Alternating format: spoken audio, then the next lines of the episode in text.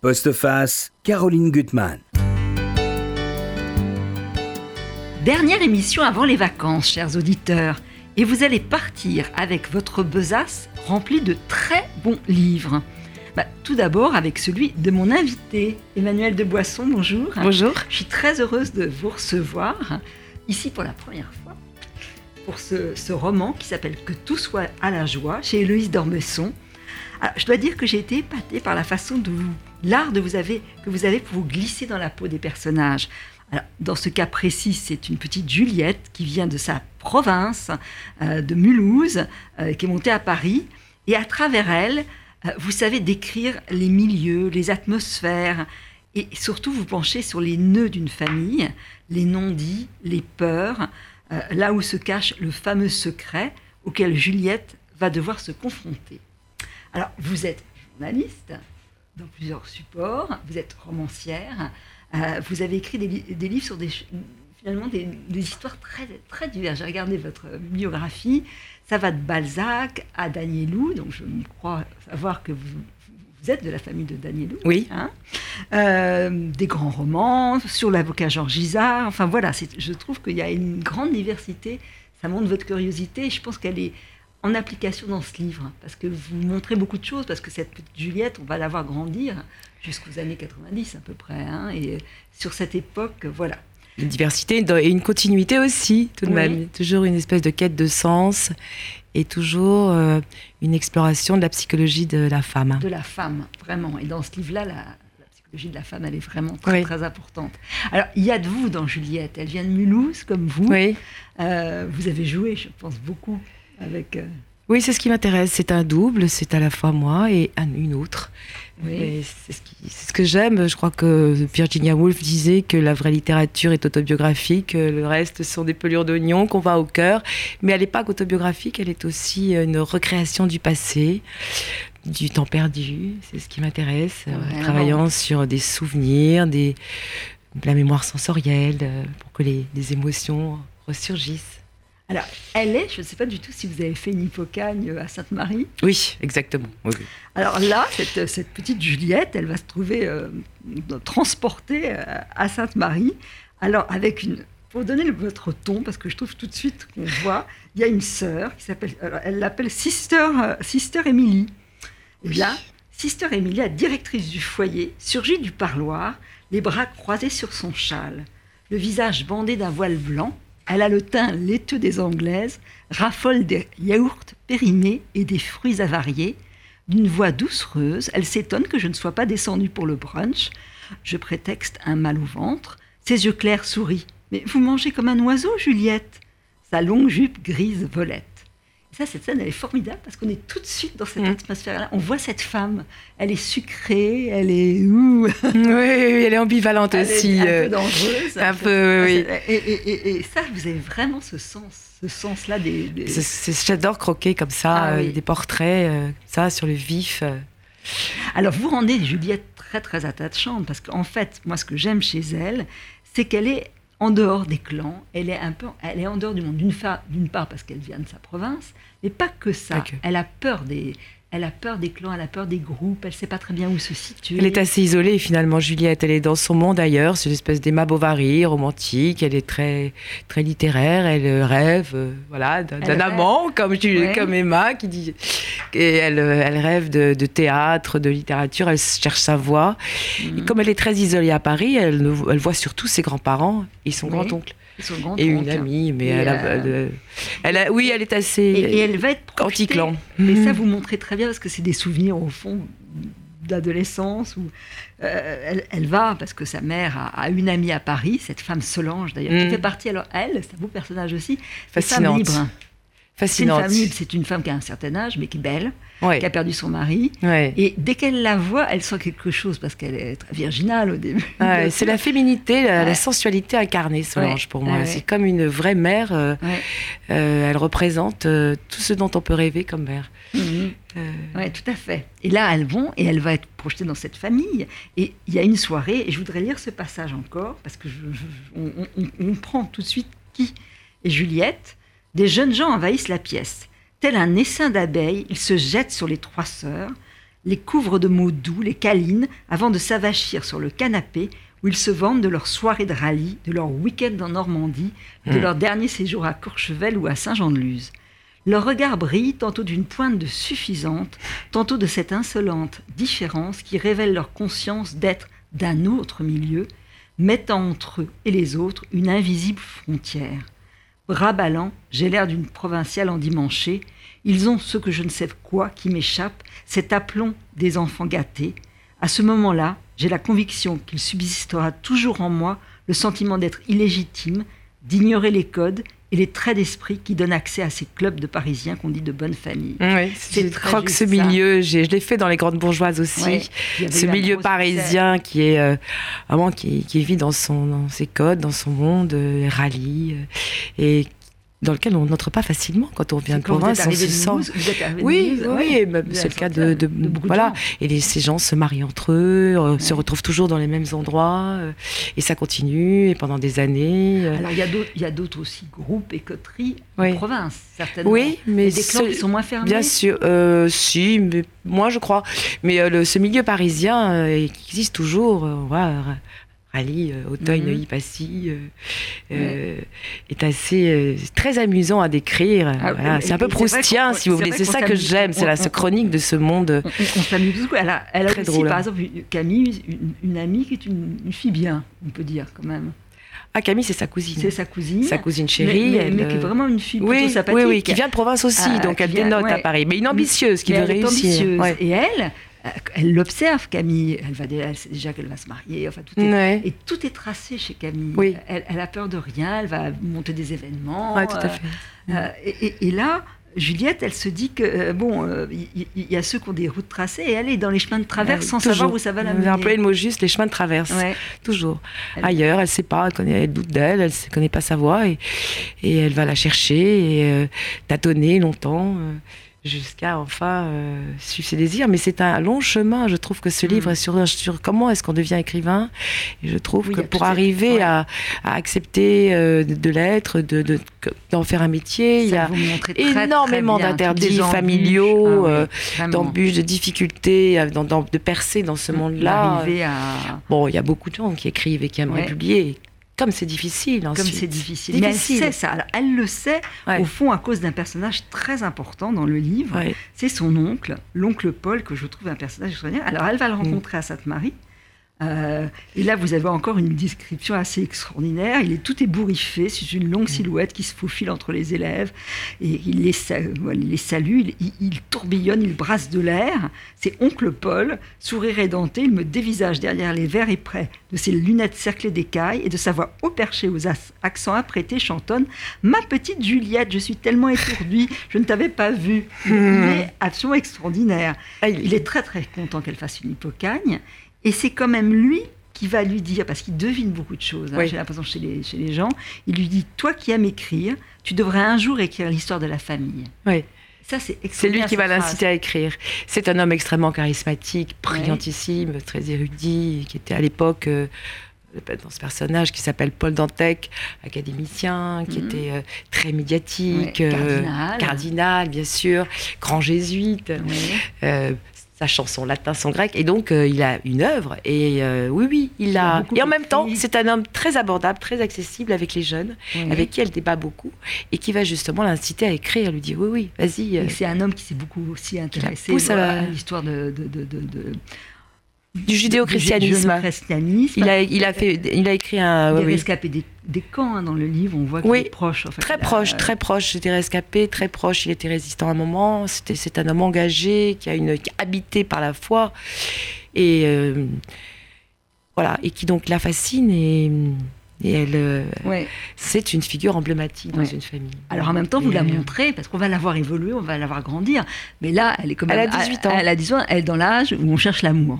Et elle va avoir le choc amoureux. Et ça, c'est très beau, ce personnage de Jean-Michel, qui est polytechnicien, qui est quand même un, un, un appeleur et un, un imposteur, mais si, si séduisant. Craquant. quand même le dire, il est craquant. hum, Ça, malheureusement, il est craquant, donc c'est le frère Parce des. qu'il a rien des polytechniciens coincés, ouais. c'est le contraire. Il est très drôle, très rebelle, original, rebelle, alors- un baroudeur. Comme elle a beaucoup d'imagination, elle imagine Oui, des choses extraordinaires. Et là, c'est une très jolie histoire parce qu'elle va oui, être le- le- triste aussi parce qu'elle va être très vite déçue. Ouais. Elle l'idéalise complètement, ça Ouais. tombe dans la passion. et Mais elle n'est pas souffre. naïve. Avant l'émission, Mm. vous disiez que vous trouviez votre Un personnage peu, naïf. Je si, trouve pas qu'elle soit naïve. Moi, je la Emma Bovary quand même un peu naïve. Elle n'est pas si Non, naïve très que pas. ça, parce que Non. elle, fantasme sur lui, parce qu'elle le Mm. trouve beau, séduisant. Mais il y a tout de suite des... Alors déjà, elle va tomber sur un os, c'est sa, sa fiancée Bijou. Et Oui, là aussi, il y a une description extrêmement savoureuse. Vous montrez les filles comme elles étaient à cette époque. Elle, est triomphante, elle, est- oui. elle écrase tout sur son passage. elle est super belle, avec un petit haut euh, où on voit tout le ventre et tout. Et elle, quand elle entre dans la pièce, ça y est, les gens sont tous morts. Quoi. Bah, c'est- J'ai voulu travailler sur la jalousie. c'est- Ouais. C'est très vite. euh, Et- Juliette et- se rend compte que ça y est, il est pris. Et donc, euh, c'est terrible pour elle. Elle va Ouais. tout faire pour euh, l'attirer, l'intéresser. euh. Toutes sortes de stratégies pour le Et retenir. en même mais temps, en vain. qu'il a aussi du désir pour elle. Oui, il la considère comme une amie de ses sœurs plutôt. Oui, mais, Bienveillant. Mais, Mais bon. il est plus pervers que ça. Il s'intéressera il à elle plus tard. C'est un Il joue, joueur. Oui. C'est un joueur. Donc elle a ça, euh, voilà, qui la dérange un tout petit peu. Donc elle, elle pense beaucoup, beaucoup à lui. Et puis alors vous montrez, c'est vrai que cet univers des, des femmes, puisqu'il y a les grands-parents, euh, Diane, euh, qui est Oui. la sœur de ce fameux oncle Paul, euh, qui est aussi un personnage très intéressant parce que c'est Mm. c'est vraiment le type de ces femmes qui ne vivent que pour leur époux. Oui. Alors son époux, il est plutôt lui rigolo, il boit du whisky, il oui, fume. brillant avocat, euh, un oui. homme euh, du Mais- midi, euh, une belle Ouais. éloquence, et le- euh, oui, voilà, ancien résistant lui aussi. euh, c'est un beau personnage. un personnage académicien aussi, donc il est très proche de son beau-frère. Et euh, oui, oui, il est, il est merveilleux. Et si vous voulez, c'est cette elle femme, euh, justement, ce qui m'a intéressé, c'est la transmission de mère Mhm. à fille, d'une Mhm. espèce de chaîne, des mères qui se sont résignées, comme cette grand-mère qui, Oui. elle, a été euh, consacré sa vie à son mari. Et donc Juliette, voilà, elle a plutôt cette Oui. idée-là qu'on doit euh, Et respecter, se marier, ce que son vous mari. dites, c'est très beau. Vous dites les lignées des femmes qui, te transmettent la même histoire. Cette tristesse, Oui. cette bruine, ces Mm. silences, les peurs qu'elle n'ose dire. Oui, des C'est peurs. ça. Il y a vraiment la peur. d'elle et de la mère de Juliette aussi, qui elle Ah oui. a des peurs euh, qu'elle a vécues surtout pendant la guerre, quand elle était, euh, voilà, elle a, elle passé un temps à l'hôpital avec une femme qui revenait des camps de concentration où elle avait vu les petites euh, tziganes, c'était Mhm. atroce, mutilées. Elle lui raconte et cette mère aussi transmet ses, Elle ses peurs à sa fille. Il y a dans cette famille, euh, Oui. comme dans beaucoup de Alors- familles, alors, c'est vrai que la mère de Juliette, elle est encore à Mulhouse. oui. Plus à la- enfin, dans la campagne, dans la Mm. cuisine, dans, dans quelque chose de Très dévouées, c'est des femmes qui, Aussi. pour qui l'autre d'abord, c'est l'autre toujours d'abord, les ouais. l'autre, l'immigré, le, le- Oui, le démuni avant elles, ce sont des femmes qui se sont données, sacrifiées leur vie finalement. oui, oui. Alors, ce que je trouve aussi très beau et qui rend euh, Juliette très touchante, c'est ses rêves et ses cauchemars. Ouais. Vous avez, je pense, beaucoup travaillé sur. Elle, elle a beaucoup de cauchemars. Oui, Euh, moi j'ai toujours le rêve d'ailleurs, mes, mes romans naissent souvent d'un rêve ou d'un cauchemar, mais Mhm. c'est ce qui m'intéresse beaucoup parce qu'ils ils en disent long, et puis je travaille beaucoup sur l'inconscient en fait. Mon, Mhm. mon travail d'écriture, c'est Mhm. pourquoi est-ce qu'on voilà nos émotions surgissent comme ça, nos actes manqués, nos notre euh, oui, ce que disent nos rêves aussi, ce qu'ils prévoient, ce qu'ils anticipent. Oui, oui. Et elle a, des, elle a des cauchemars qui vont dans tous les Ouais. sens. Ça va dans le dans l'espace. Oui. Alors, Euh, oh, l'espace, c'est au moment où elle vit ce drame, Oui. qui est ce, ce- ce- ce cauchemar anticipe ce qui va se passer, ce drame de la perte d'un bébé. Ouais, ça, c'est qui est un drame aussi, épouvantable parce qu'elle est à épouvantable. 9 mois, elle porte ce bébé et ce bébé euh, va mourir in utero au Ouais. moment où il devait naître par une faute médicale. c'est une- une Euh, le médecin ne l'a pas déclenché. Du coup, c'est pour ça que cet enfant est mort. Du coup, c'est pour elle, ça a été C'est- un désespoir terrible. et en même temps, elle en a fait une force. Elle s'est dit, je vais me battre un peu comme Scarlett. Un Cette mort sera ma victoire. Je vais devenir moi-même après cette mort-là. Oui, c'était un épisode très très fort. Et c'est un hein. épisode fondateur. Fondateur. Comme la mort de- du cardinal Ouais. est un épisode à un autre moment Ouais. fondateur. Finalement, dans nos, dans nos vies, ce sont souvent nos drames qui nous aident à rebondir et à, à avoir une, un instinct de survie incroyable. Alors, cette mort du cardinal, elle va se passer d'ailleurs après la mort du grand-père, qu'elle aimait beaucoup, et donc elle va Oui. voir sa grand-mère complètement défaite et, et emmurée dans le chagrin et- fait. Et, et la douleur. Cette mort du cardinal, elle est à la fois fastueuse, parce qu'il y aura des funérailles à Notre-Dame, enfin, c'est une grande figure euh, de la théologie, euh, de, de tout ce qu'il a pu donner, on voit qu'il était adoré. Euh, et puis tout d'un coup, il va y avoir un scandale Très tôt. très tôt. Bon, Juliette a 18 ans, donc c'est très. Au Juste après sa mort, Oui. euh, éclate un scandale dans la presse, Mhm. dans le canard enchaîné. Le. Il est mort. oncle Paul, chez une prostituée. Et là, c'est une déflagration totale, un traumatisme pour une famille et une, une, médiatisation de toute la presse. C'est un truc de fou qui vous arrive.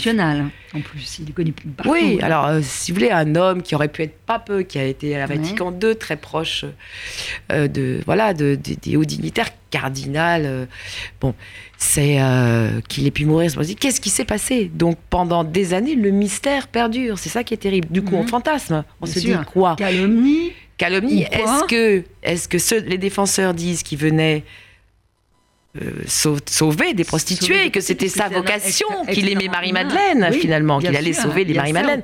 D'autres disent que c'est un complot.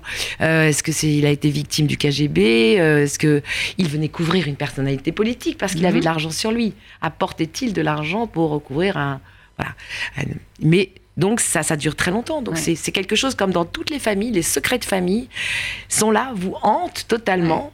Et il y a un moment où il faut absolument aller vers la vérité, même si elle fait mal, cette vérité que personne ne veut voir, mm. parce qu'elle dérange. Elle dérange. Et donc, c'est vrai que les familles supportent pas qu'on écrive euh, sur eux. Ne veulent pas qu'on déniche. Elles ne veulent pas. C'est bien mieux, c'est des choses qu'on ne dit pas, on, ne, cherche pas. à savoir. Ce serait dramatique, ça ébranlerait complètement leur certitude et leur foi. Et en même temps, c'est pire, vraiment, moi je pense que la vérité.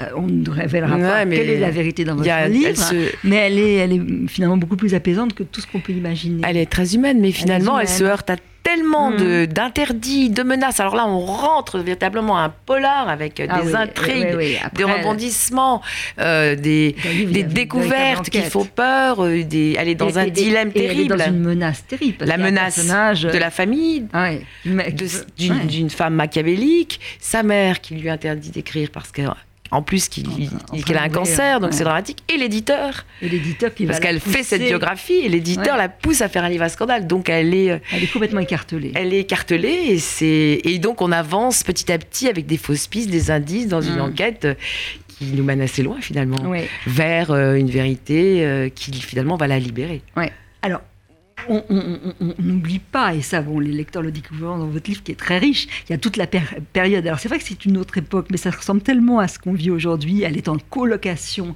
près de l'Arc de Triomphe avec deux, deux, étudiantes qui, elles, ont déjà leur chemin tracé. Elles pensent qu'à une chose, c'est à se faire dépuceler.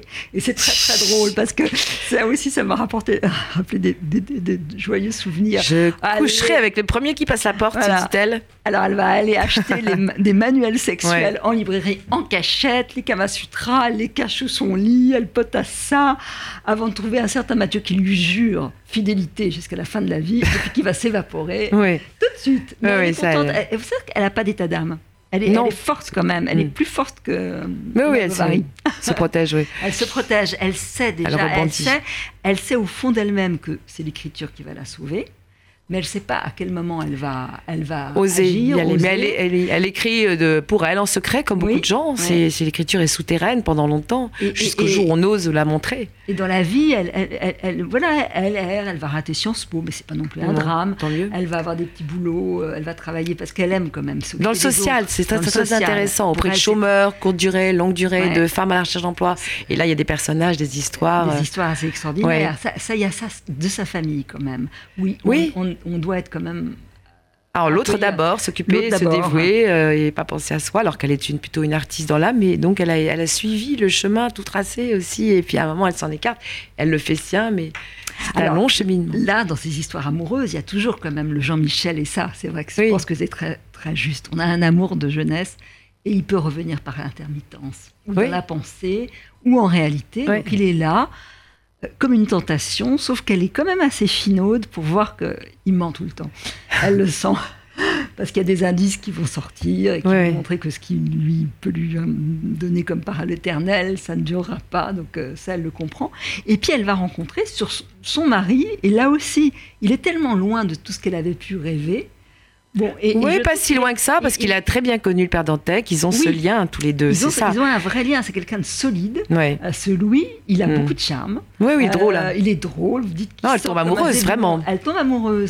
Mais il n'est pas dans les, dans les standards de la petite jeune fille qu'elle pouvait être. Ah, c'est quand même un, être original. Il, vend, du béton. Il travaille dans oui, le béton. mais il, y- Euh, mais il a beaucoup de charme. oui, oui. Et je il va être un, un immense soutien pour elle. Voilà. Parce que il Très. est- et, euh, malgré toutes les tentations, tous les chemins qu'elle pourrait prendre, il est toujours là. Exactement. Euh, Toujours à la soutenir. Il va la soutenir pour l'écriture Dans, ces- dans, ce hein. parcours, euh, Ouais. cette enquête, cette, Et- ce long chemin vers euh, Et, l'écriture. et c'est vrai que ça va l'amener parce qu'en fait, euh, la- sa belle-mère, euh, donc la mère de Louis, Elle est drôle, elle. elle est très drôle, Mado. Mado. Elle, est très proche, elle a beaucoup admiré. euh, C'est une amie de, de euh, Paul de Dantec. Paul dont- Dantec. oui, elle donc était. sans arrêt, elle lui dit il faut réhabiliter sa mémoire. elle donc elle a, voilà, Et elle ne veut pas savoir ce qui s'est passé en même temps. Ouais. Elle maintient que c'était un, homme qui était euh, euh, toujours proche des, des- des prostituées pour les sauver, les, oui, les confesser, Oui. euh, que c'était sa vocation. D'ailleurs, c'est vrai que cet homme était proche des, des- des modestes. euh, et donc, on, voilà, elle refuse. elle refuse. Donc c'est vrai qu'elle- elle, remet sans arrêt dans la mémoire de, Mais elle euh, de Oui. Juliette qu'il y, a ce- il y aura un jour quelque chose à faire. Et elle veut d'ailleurs publier Mhm. les écrits, le journal de Paul Dantec pour le réhabiliter. Mhm. C'est- une femme tenace, une femme euh, de tête. Alors en même temps, elle est très proche, Juliette, de, de cette belle famille. Elle va, il y a des pages très belles sur la Bretagne, je vais lire un passage, à Begmail. Alors sa mère, et ça c'est des histoires tellement de famille, lui reproche de ne pas passer assez de temps à Mulhouse avec elle Mm. et de finalement la, la lâcher pour euh, Oui, sa belle famille. oui. Et, et- et en même temps, cette Bretagne, c'est celle de son, de son oncle. Hein. Oui, Hein, d'une oui. certaine Il y a façon. tout le temps ce parallélisme. euh, Et là, c'est vers le- une région que vous connaissez bien, le Cronan, tout ça Oui, je connais bien Locronan. C'est un des plus jolis villages de France. Ouais. Une cité médiévale euh, qui a gardé ses vieilles maisons. Je Mhm. conseille à tous les auditeurs d'y aller s'ils vont en Bretagne. Alors, je vous lis. En haut du chemin, le cœur battant, je m'arrête devant un grand sapin avec l'impression d'arriver chez moi. Un jardin d'herbes folles. Derrière des brassées de rhododendrons bleus, le manoir de pierre grise surgit dans la brume. À travers une fenêtre, une grande salle aux murs blancs, placardée d'affiches. Plus rien. Il ne reste plus rien de ceux qui ont vécu ici, ni l'escalier de bois, ni les rideaux de jouy, ni les meubles bretons, ni la cheminée où sautaient ces crêpes de blé noir aux odeurs d'andouille et de beurre salé du temps où petite fille j'y passais mes étés. Au milieu des fougères et des bruyères, un petit dolmen, peut-être celui sur lequel Paul disposait des répliques d'ornements de messe avant, de rejoindre la cohorte des pèlerins de la Troménie qui prenaient l'ancien chemin des druides, là où les femmes stériles chevauchaient une pierre plate appelée la jument blanche. Un jour, je raconterai l'époque des métiers à tisser, des lavoirs, des porteurs de bannières en veste de drap bleu, des femmes en longues robes noires ornées de fleurs d'été et des marins disparus. Un jour, je ferai revivre Paul à la pêche aux moules à Sainte-Anne-la-Palue, devant la fontaine miraculeuse de la forêt de Nevet, et sur la plage du village où Job fit son profil. Un jour, j'écrirai le livre que je lui ai promis. Hum. Et ça, c'est beau d'ailleurs dans le livre sans arrêt. D'ailleurs, je pense que c'est vous aussi. Elle a des projets de livres qu'elle inscrit dans le livre. Oui, Elle inscrit ça quelque part. Mais oui, je pense pas que l'oublier. Bien sûr, elle, c'est euh, un chemin qu'on fait. c'est un chemin, on tâtonne, on a on plein d'idées quand on écrit. Il faut, les- il faut que le désir euh, s'impose. Ouais. Et c'est très étrange à la naissance d'un roman. On peut avoir des scénarios très très bien, euh, bien ficelés. Finalement, c'est pas ceux-là qu'on choisit. Ouais, tout Souvent. à fait. Là, elle sait que c'est autour de Paul. Là, elle ne sait pas sous quelle forme. Mais elle sait qu'elle va un jour. C'est l'essentiel pour elle. euh, Elle va vers euh, Elle va, elle va une là. promesse, vers ce Elle qu'elle, va aller là. oui, vers ce qui l'attire le plus. Euh, Alors, dans, dans sa vie, il y a beaucoup de ratés, Ouais. mais elle n'en tire pas trop de, de mélancolie ni d'amertume. Le théâtre, à un moment, elle, elle a vraiment le sentiment que quand elle est actrice, elle est une autre. Elle a... Ouais. Et puis, ça va être cassé, ça. On ne sait pas très bien pourquoi. Elle n'aura pas ce qu'elle veut. Alors, elle tâtonne dans l'écriture. Elle reporte quand même toujours ce, ce projet qu'elle a en elle d'écrire sur, sur, sur Paul. Elle écrit de la poésie. Elle fait du théâtre. Alors ça, je voudrais savoir si vous avez fait ça. Elle écrit une pièce de théâtre qui va être complètement euh, défigurée. Oui, c'est, vrai, ça se rapporte à une, une véritable pièce que j'avais écrite, mais c'est peut-être pas passé comme ça. J'ai un peu exagéré les échecs euh, de façon à créer un petit peu des- le roman des désillusions Ouais.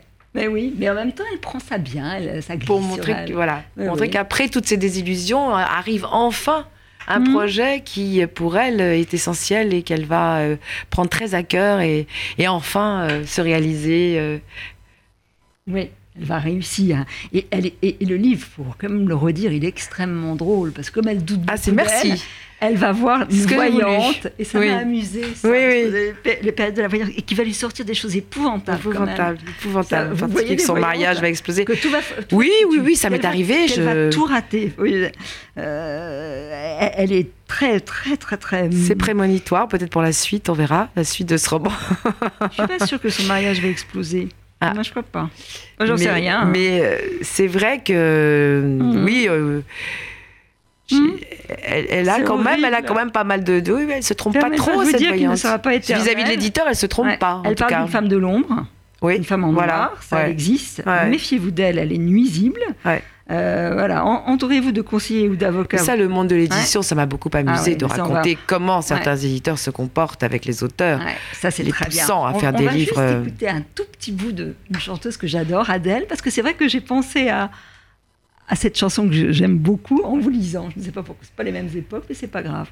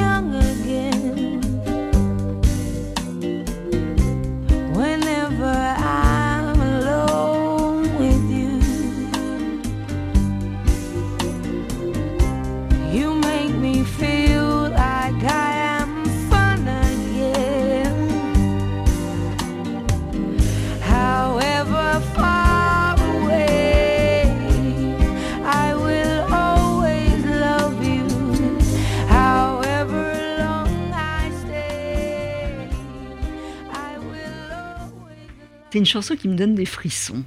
Voilà. L'amour de la vie qui, voilà, qui revient par, par nostalgie d'une certaine façon. Mais c'est pas tellement un mot qu'elle connaît, euh, la nostalgie, finalement, Juliette.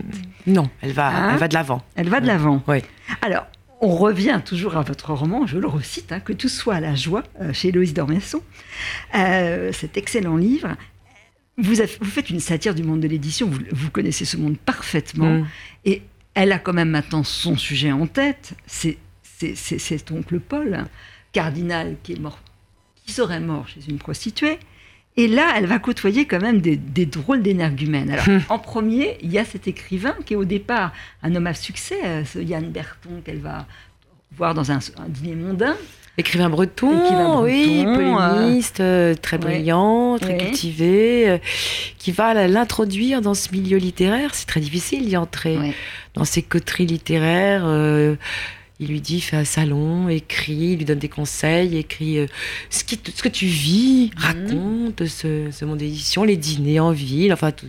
Voilà. Et, et puis à un moment, il lui dit, mais quand elle lui parle de Paul Dantec, elle lui dit, mais c'est ça, c'est as un sujet extraordinaire, c'est tellement romanesque, un prêtre, une prostituée, un prêtre aussi connu. euh, C'est le roman à scandale. C'est le, ça va- c'est le, le roman de ta vie, vas-y. euh, Et alors, elle le revoit, et ça, vous montrez très bien, parce qu'un écrivain, c'est quand même toujours un être malheureux, parce qu'il a peut-être pas autant qu'il Ah. veut.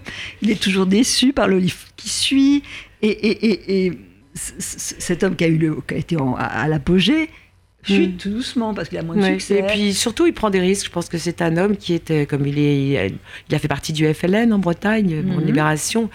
Il a cette tendance un peu à, à, à- à dénoncer euh, ce, qui, qui va mal dans notre monde de, de l'édition et dans ce monde. euh, euh, voilà. Et donc, euh, il va très loin il et du coup, loin. il, voilà, il se fait mal voir. C'est un peu la bête Ouais, noire. Et donc il, il est un peu pleurnichard quand elle le revoit, mais en Ouais. même temps, bon, il, Il, est se là. plaint sans arrêt du Il se monde de l'édition. ouais, il se Sans arrêt de ses critiques qui, qui renvoient à l'ascenseur, Il est assez drôle quand même. de, hein, je euh, voilà, de ces éditorialistes qui disent qu'un livre de leur copain est extraordinaire, c'est un chef-d'œuvre. Enfin, c'est un monde euh, bon, C'est un monde terrible. On va dire quand même. mais euh, parfois. Où il y a des, le monde des il y a beaucoup de copinage. Les prix littéraires, il en parle aussi beaucoup. Ouais. On pourrait Ouais. ah, ça, ça découvre vraiment euh, les, les secrets de ce milieu euh, qui a des qualités, bien sûr, mais là, Oui, euh, qualité, lui, plutôt là, euh, plus parce qu'il est gris. Et et- et il y a un Ça personnage pose qui est bien pire que lui, c'est l'éditeur boursier, Oui. qui se veut alors un éditeur de la morale, religieux, enfin bon, apparemment. hein. Apparemment, Et c'est euh, le donc pire. quand elle, elle lui parle de, de- de son sujet, il saute dessus en disant oh là là c'est juteux, Mm. on va faire beaucoup d'argent. Mm. Bon, elle, elle- Mm. elle avance hein, sans trop. Bah, elle n'a pas trop le choix, qu'il il lui donne, un, hein. il lui donne à bon à valoir un contrat, donc elle est tentée. Elle travaille beaucoup, beaucoup, beaucoup à ce livre, elle s'acharne. Et puis, à mesure qu'elle lui donne des versions, il lui dit euh, Attends, moi je veux quelque chose de beaucoup plus croustillant, allez-y, euh, Ouais. racontez euh, tout, la vérité, je veux. euh, Ouais, jusqu'à. jus- jusqu'au saignant, quoi, carrément. Oui, jusqu'au pire, au moment où il dit Mais donnez-moi les disquettes, on va Ouais. retravailler le livre. Ah, c'est terrifiant. Un moment, il- c'est plus elle, elle se, elle se sent dépossédée de son Ah, c'est livre. atroce. Il veut mettre quelqu'un d'autre Ouais. pour l'écrire. Un homme de l'ombre qu'elle ne rencontrerait même pas, de, de- et- de nègre, euh, Ouais, et elle s'y oppose totalement. Elle dit Mais ce Ouais. sera plus mon livre, qu'est-ce que vous voulez en bien faire sûr. Et ça, c'est- terrible et ça peut être tout à fait vrai. hein, là. Et c'est là où, où Louis est précieux parce que Oui. euh, il est là, euh, Mm. il a du bon sens. Mm. Il- Il l'aime, il a du bon sens et il va l'aider. Mm. Et elle va commencer à mener une enquête. Alors ça, on va pas le révéler parce que votre livre, c'est aussi un livre à suspense. Mais elle va essayer de s'approcher euh, au plus près de, de cet oncle Ah qu'elle a quand même beaucoup aimé, que beaucoup ont beaucoup aimé. Mm. Alors va C'est ça qui m'a rencontrer- fasciné. C'est Ouais. comment, comment voulez-vous comprendre, si vous voulez, ce qui se passe dans la tête euh, d'un prêtre aussi célèbre euh, quand il se permet d'avoir un jardin secret pareil est-ce que ces questions, alors justement, le roman, mieux qu'un essai, permet Mhm. d'aller vers l'intime, de dévoiler la Oui. certaine vérité des êtres. Et un homme, il avait des démons, bien sûr. Je me suis inspirée des, de Bernanos, de, Mhm. de Julien Green, de, de Maculoc, qui ont cherché aussi, qui ont dépeint des prêtres comme ça, qui sont attirés par l'amour, la chair, cet éternel dilemme de la, Mhm. voilà, du sexe et du péché. De... Et pourtant, Dieu sait si le corps et l'esprit sont intrinsèquement liés. Mais il y a eu longtemps, chez Bataille ou Bernanos, des prêtres comme ça, des hommes et des écrivains pareils, Mauriac, Gide, cette, euh, voilà, ces remords. Mhm.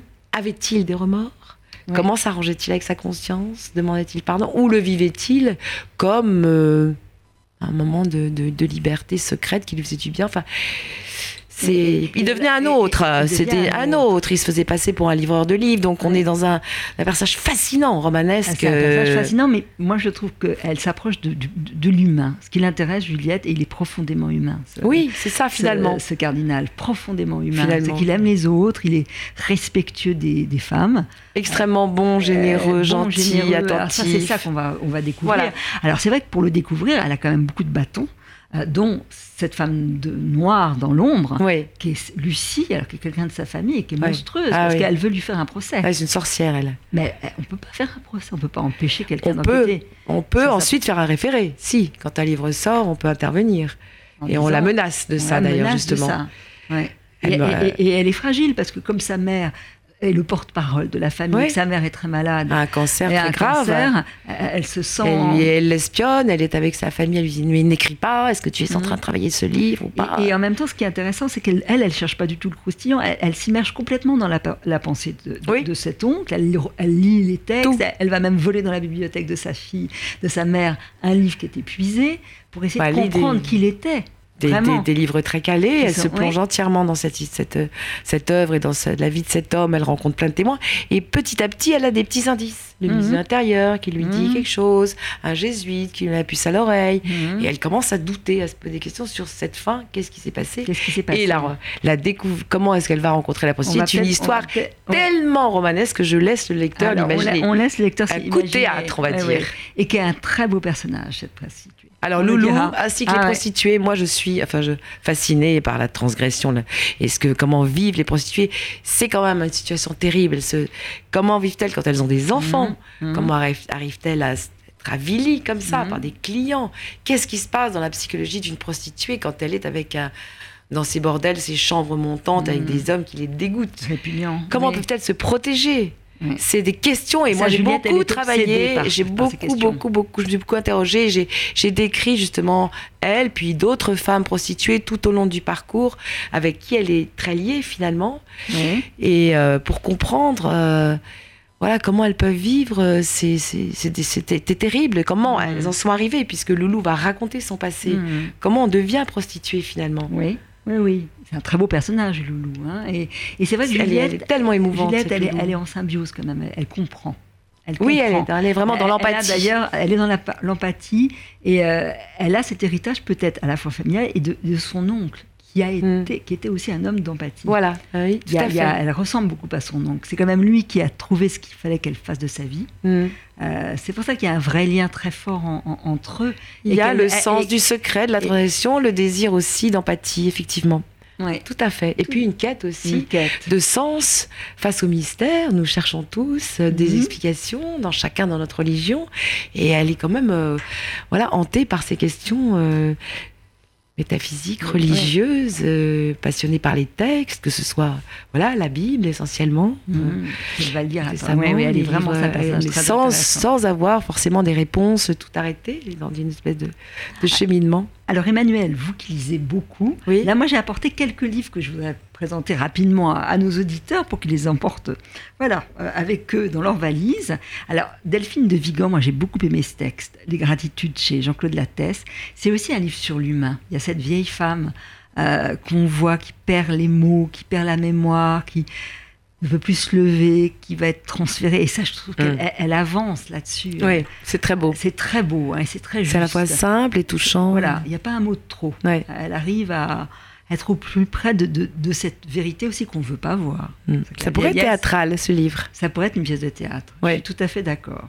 Donc voilà, ça à lire avec Mm. l'autre.